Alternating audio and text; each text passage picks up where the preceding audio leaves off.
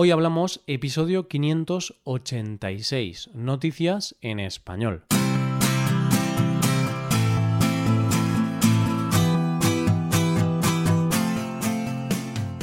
Bienvenido a Hoy Hablamos, el podcast para aprender español cada día. Ya lo sabes, publicamos nuestro podcast de lunes a viernes. Puedes escucharlo en iTunes, en Android o en nuestra página web. Ya sabes que tienes disponible la transcripción de este episodio y una hoja de trabajo en PDF con ejercicios y explicaciones de vocabulario y expresiones. Este contenido solo está disponible para suscriptores premium. Hazte suscriptor premium en hoyhablamos.com. Hola oyente, ¿cómo llevas la semana? ¿Te está costando acabar la semana? Es que hay semanas que son más duras que otras, ¿verdad? Pero no te preocupes, que ya queda muy poquito para acabarla. Ánimo oyente, para animarte empezamos con las noticias. Comenzaremos con una mujer que ha hecho historia. Seguiremos hablando de los protagonistas de una foto y terminaremos con una reliquia del pasado. Hoy hablamos de noticias en español.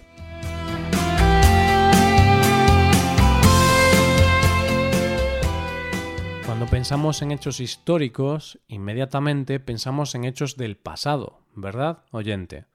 Pero vivimos unos momentos de tanta evolución, de tanto avance, que hay veces que pasan cosas a nuestro alrededor que en el preciso instante en el que ocurren ya son historia. Y somos conscientes de que son un momento histórico, un momento que dentro de unos años estudiarán las próximas generaciones en los libros de historia. Uno de esos momentos lo vivimos hace un par de semanas, cuando salió la noticia de que por primera vez en la historia se había fotografiado un agujero negro. Y puede que estés pensando, pero ¿por qué es tan importante esta noticia? ¿Por qué tanto revuelo por una simple fotografía? Pues porque es algo que se había perseguido desde hacía años, porque un agujero negro tiene tal gravedad que nada escapa de esa fuerza, ni siquiera la luz. Y entonces, ¿cómo se puede fotografiar algo que ni emite ni puede reflejar luz? Pues partiendo de la creación de un algoritmo específico y con el trabajo en equipo de más de 200 científicos de 20 países, trabajando al unísono y sincronizados durante 10 noches con 8 radiotelescopios repartidos por todo el mundo. Seguramente ya habrás oído hablar mucho de esta noticia y la verdad es que no te voy a contar más de lo que tú ya sabes. Pero pasa a veces que vemos estas noticias, comprendemos la importancia de estos hechos, pero ni siquiera nos preguntamos ¿y esto cómo se ha conseguido? O más importante aún, ¿quién está detrás de este trabajo? Y es que muchas veces le damos mucha importancia a los hechos y no le damos ninguna importancia a las personas que lo hacen posible. Y entonces, ¿qué te parece si nos hacemos esta pregunta? ¿Quién está detrás de una de las fotografías más importantes del siglo XXI? Yo no sé tú, pero yo me imaginaba al típico científico, mayor, de pelo blanco, solo en un laboratorio, haciendo miles de cuentas en una pizarra. Pero lo cierto es que en este caso la persona que está detrás tiene solo 29 años. Es una mujer llamada Katie Bauman y no sé qué has hecho tú con 29 o lo que tienes pensado hacer, pero Katie, ahí donde la ves, ya es historia. ¿Y por qué Katie es historia? Porque para poder hacer todo ese trabajo, lo primero que había que crear era un algoritmo. Un algoritmo que permitiera cruzar todos esos datos y a partir de ellos reconstruir la fotografía del agujero negro. Y fue Katie, con 27 años y cuando aún estaba estudiando, quien se propuso este objetivo, crear un algoritmo con la idea de hacer una fotografía a un agujero negro. En 2016 acababa de graduarse en el Instituto de Tecnología de Massachusetts y dio una charla donde ya hablaba de este proyecto, proyecto que hoy, en 2019, ya es una realidad. Pero no pienses que ha sido un camino fácil. Ha sido un trabajo duro, complicado, y eso sumado a tener que lidiar con dos problemas añadidos, su juventud y ser mujer en un mundo liderado por hombres. Además, la proeza de Katie también nos ha servido para acordarnos de otra mujer que hizo historia, aunque muy pocos la recuerden. Porque si te pregunto qué recuerdas de la llegada del hombre a la luna, posiblemente me digas que Armstrong. Y sí, fue él el primero en pisar la luna. Pero ¿sabes que una de las personas que lo hizo posible fue una mujer? Margaret Hamilton ayudó a escribir el código que permitió al hombre llegar a la luna. Y seguramente muchos de nosotros no conocemos a esta mujer, porque históricamente las mujeres siempre han quedado a la sombra en los grandes hechos históricos, aunque sin su trabajo nada hubiera sucedido. Pero parece que las cosas están cambiando y ahora Katie está siendo reconocida por el gran trabajo que ha realizado. Y es que el mérito no es pequeño. Conseguir el mayor hito en la historia del universo. Fotografiar algo que hasta ahora estaba oculto. Y puede que esta fotografía sea el inicio de un viaje alucinante para descubrir los grandes misterios que se esconden detrás de los agujeros negros. Y es que, como ha dicho la demócrata neoyorquina Alexandria Ocasio Cortez, toma tu asiento legítimo en la historia, doctora Bauman. Felicidades y gracias por tu enorme contribución a los avances en la ciencia y la humanidad. Vamos con la siguiente historia. Hace poco vivimos una de las mayores tragedias en cuanto a patrimonio cultural se refiere el incendio de la Catedral de Notre Dame. Ver las imágenes de Notre Dame ardiendo ha roto el corazón a millones de personas a lo largo y ancho de este mundo. Y es que es impresionante ver lo efímero que es todo en realidad, como algunas cosas las ves y no les das la importancia que tienen porque piensas que si han estado ahí a lo largo de la historia, van a estar ahí siempre. Pero Notre Dame nos ha recordado que eso no es verdad, no hay nada eterno. Se han hecho millones de homenajes a París y a su catedral estos días, y la pérdida es tal que ya no queda mucho más que decir. Así que para aliviar un poco la noticia, ¿qué te parece si buscamos algo positivo dentro de la tragedia? Y eso solo nos lo puede dar una cosa, Internet, nuestro amado Internet. si nos ponemos un poco frívolos, una foto de la catedral poco antes del incendio vale oro. Porque claro, esa foto ya nunca más se volverá a repetir. Todos los que se sacaron una foto antes del incendio tienen una reliquia, una imagen, un testimonio de cómo era la catedral justo antes de que se consumiera por las llamas. Así que imagínate que el día del incendio estás en París. Has estado esa tarde en Notre Dame y de repente te enteras del incendio. ¿Qué haces? pues instintivamente ver las fotos que has hecho de la catedral, ver esa foto tuya delante de un monumento que ya nunca volverá a ser igual. Pero, ¿y si tienes una foto así, pero no sabes que la tienes? ¿Cómo va a ser eso, Roy? Sabrás si te has hecho una foto o no, ¿verdad? sí, claro, pero ¿y si alguien hizo una foto y tú sales en ella? Te cuento la noticia, oyente. Una turista, Brooke Wilson, estaba en Notre Dame esa tarde y vio una imagen que la enterneció, un hombre jugando con una niña frente a la catedral. No sabía si eran padre e hija o tío y sobrina, pero era una imagen tan perfecta que contaba tanta felicidad que decidió sacarles una foto.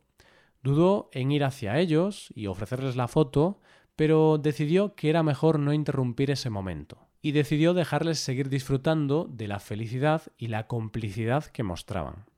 Broke abandonó el lugar y siguió visitando la ciudad. Un poco más tarde, mientras estaba en el Arco de Triunfo, vio una columna de humo negro que subía hacia el cielo. Era Notre Dame, estaba ardiendo. Broke no se lo podía creer.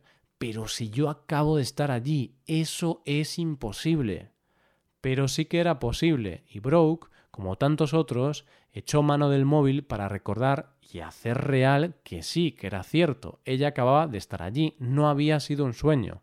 Y entre las muchas fotos que había hecho, se encontró la de los dos desconocidos, un hombre y una niña disfrutando, jugando ajenos a todo lo que había a su alrededor. Así que Broke no se lo pensó dos veces y colgó la foto en Twitter para que le ayudaran a encontrarlos, con un único propósito, darles la foto que seguro que les encantaría tener, la foto que demostraba que ellos habían estado allí. Como te puedes imaginar, oyente, todo Twitter se ha volcado con Broke, porque, según dicen, es algo que querrán tener, porque seguramente sea la única foto que se les hizo aquella tarde siendo testigos, sin saberlo, de un momento histórico. Finalmente, el hombre ha aparecido, pero ha decidido mantenerse anónimo. Por supuesto, El hombre ha dado las gracias a Broke por esa foto tan maravillosa. Y ya llegamos a la última noticia de hoy. Hace muchos años existía una forma diferente de ver películas. Era un mundo donde no existía Netflix ni HBO. Y si querías ver películas, tenías que ir a un lugar que se llamaba Videoclub. Era un lugar donde ibas y alquilabas las películas. Las tenías un día, las veías y después las devolvías. Y lo más extraño de todo era que para verlas tenías que tener un aparato en casa que se llamaba DVD, donde metías la película y por arte de magia la veías. Bromas aparte, oyente, está claro que sabes lo que es un DVD. Pero si eres muy muy joven, seguramente no hayas vivido la experiencia de ir a un videoclub, porque la verdad es que ya no queda casi ninguno. Y tiene su lógica, porque hoy en día hay tal variedad de plataformas donde ver cine y series que el ir a un lugar a elegir una película, llevarte la casa y verla en un día porque la tienes que devolver, suena ciencia ficción o algo propio de los niños de Stranger Things. y no sé si lo recuerdas, pero hubo una multinacional que copó el mercado de los videoclubs a nivel mundial. De hecho, muchos videoclubs tuvieron que cerrar porque la competencia de esta cadena era terrible. Eran los videoclubs que se llamaban Blockbuster. Espera, espera, Roy, ¿de qué me suena ese nombre? Te suena porque hoy día se sigue utilizando esa palabra para referirse a las películas taquilleras, a esas películas que se hacen para conseguir ser las más vistas de todas. Y es que esta cadena se caracterizaba por tener todos los taquillazos. Tenía todos los estrenos y siempre eran las más alquiladas. Con la llegada de nuevas formas de ver películas desde casa, esta empresa tuvo que cerrar. Pero el dueño, David Cook, permitió a todos aquellos que tuvieran una franquicia de Blockbuster seguir utilizando el nombre y los distintivos de la marca. Pues bien, la noticia es que milagrosamente hay un blockbuster que sigue resistiendo en la era de las grandes plataformas. Algo así como la aldea de Asterix y Obelix que resistía al invasor. Es la franquicia de Sandy Harding y está en Bend, un pequeño pueblo de Oregón, Estados Unidos, y donde hay un cartel que reza, el último blockbuster del planeta. Sandy Harding, que es el dueño del local desde hace 15 años, dice que no tiene la intención de cerrar, que se va a mantener a flote. Porque, ¿sabes eso de que si la vida te da limones, haz limonada? Y es que Sandy dice que a él esto de ser el último blockbuster del mundo le ha venido de maravilla, porque dice que gran parte de sus ingresos los debe a turistas. A turistas. Sí, a turistas nostálgicos que se acercan a la tienda para comprar merchandising y sacarse la foto de rigor frente al cartel del videoclub, que tan buenos momentos les dio en los 80 y los 90. Y puede que estés pensando que solo puede tener ingresos por el turismo, porque ¿quién va a alquilar hoy en día películas habiendo tantísimas plataformas? Pues la verdad es que no, oyente porque parece ser que Bend debe ser el único sitio del mundo donde Netflix y HBO no ganan dinero. Parece ser que la conexión a Internet en aquella zona es limitada. Y dice Sandy que sus clientes disfrutan paseando por las estanterías, eligiendo película para ver esa noche.